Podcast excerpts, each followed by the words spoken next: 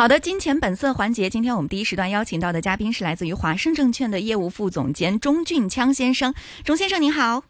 哎，大家好。嗯，您好，钟先生。今天呢，是我丽一，还有我们电话线上的巧如，一起来为大家来来讨论今天的这个港股收盘的一个情况哈。那呃，钟先生先来帮我们总结一下吧。您觉得对于呃本周来说，整个港股的话，如果让您来选择一个分数，比如说一百分是满分，对于本周的港股，您能打到多少分呢？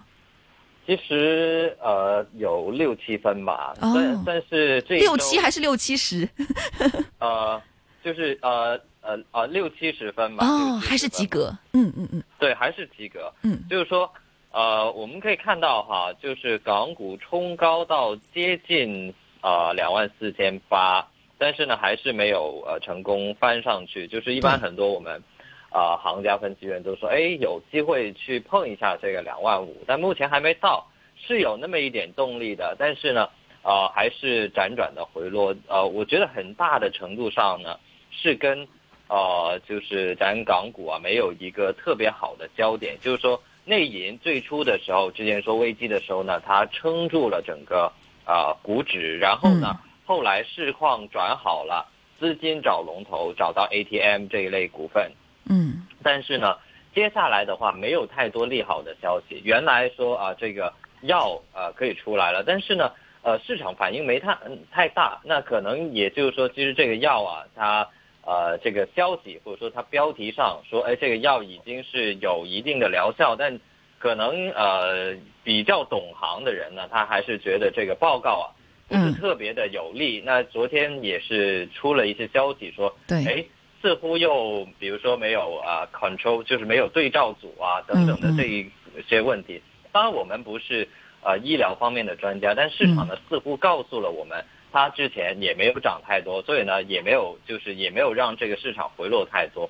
我比较更加关注的，可能是比如说，港股市场呢，我们有这个呃九九二六，那呃上周呢，可能也是问的就客户问的也是比较多。那明显呢，这一只新股它是怎么说呢？它有三三大就是值得去呃抽的一个原因。第一，它热度很足。那热度很足呢？啊，这个是以这个市况来说呢，是比较呃靓丽的，啊，最后也是六百多倍。然后呢，呃，它的保荐人，因为我们呃很多时候港股抽新股呢，保荐人是起了一个非常关键的作用。对于呃这个比较投机性的，可能抽一抽啊，第一天甚至暗盘就已经把它呃获利了结的朋友来说呢。会看一下保荐人的网绩是不是啊，他的胜率是不是很高啊？这样子。嗯。那这这个九九二六呢，它是它的保荐人是啊，J P Morgan，还有啊这个啊还有 Morgan Stanley 两家。大摩小摩齐上阵了。嗯。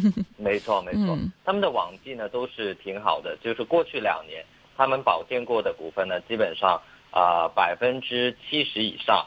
都是呢啊，就首日有涨幅的，就上涨的股份。那更加重要的是，它有非常强劲的基石投资者哈，就是这个奥博资本，还有其他的。你看它的基石投资者呢还是比较多，而且呢有不少呢是在往过往一些生物药业股份呢有非常好成绩或者说眼光非常好的基础投资者。对，那。呃，所以呢，当时呃，我自己也有认购，啊，也有让家人去认购，也有跟朋友说哈。那今天一定要鼓个掌了，是不是？对，啊，他就呃，他们有请我吃饭，但是呃，我我还是希望呢。我能够中签，但最后我并没有，非常可惜。嗯，但其实钟先生也说到了，像今天这个九九二六的一个走势哈。那首先它热度一定是够的，因为本身这个双抗医药这个呃，在目前的这个抗大家一起来同心抗疫的过程当中呢，这个热点是非常够的。那我们也希望说这家公司确实是实实在在在做这样的一些事情的，这是第一个。那第二个，刚刚也说到了，有非常好的一个保荐人作为背书的话，会给投资者一定的这种。定心丸的感觉哈，那第三个当然也是，就像您刚刚说到的，呃，第三个其实我们看到就是对于他的这个基石投资者来说，大家很多人去关注它是因为什么？就是因为它的这个概念，它的这个呃公司本身的一个质地。那接下来的问题就要来了。第一天是非常的不错，那包括其实像二零一九年十月份的时候，在很久没有开新股的过程当中，我就不点名说哪只了哈。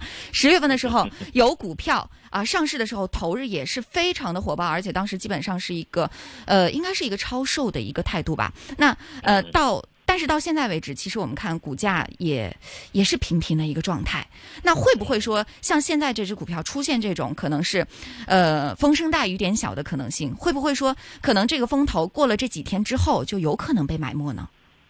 比较难去预估这个九九二六，为什么呢？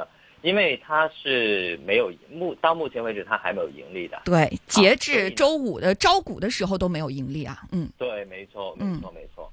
那所以呢，呃，我们就很难用目前已经在香港上市的一些呃类似的股份去做一个类比啊，说它的估值范围是多少多少块钱到多少多少块钱。那这个呢有好有不好，好的一方面呢就是说想象空间很大。对。如果真的要炒起来的话呢，它可以就是没有一个呃阻力或者说没有一个就是没比较嘛，所以就呃要炒上去多少呢是。可以上不断不断的上坡，但是呢，大家也要记住，呃，因为它接下来一年它还有呃很多项目，还有很多药要还有药要去申请专利啊等等等等，那就会变成呢市场非常对这些消息非常敏感。那到底成还是不成，我们并不是专家，所以呢，呃，就是如果呃有已经有有持有的朋友，或者说想。去买入的朋友呢，我觉得需要考虑这一点。那可能还是中短线呢比较容容易去把握一些。那呃，短线或者是中线利好的因素有什么呢？还是有一个，就是说，因为呢，这一次确实超额呃是特别大，像这一类股份呢，很多大户或者说机构投资者呢，他们都会想去啊就持有一点。那我今天有一个观察，就是说什么呢？原来早上呢，就是买入的盘来说啊，就是。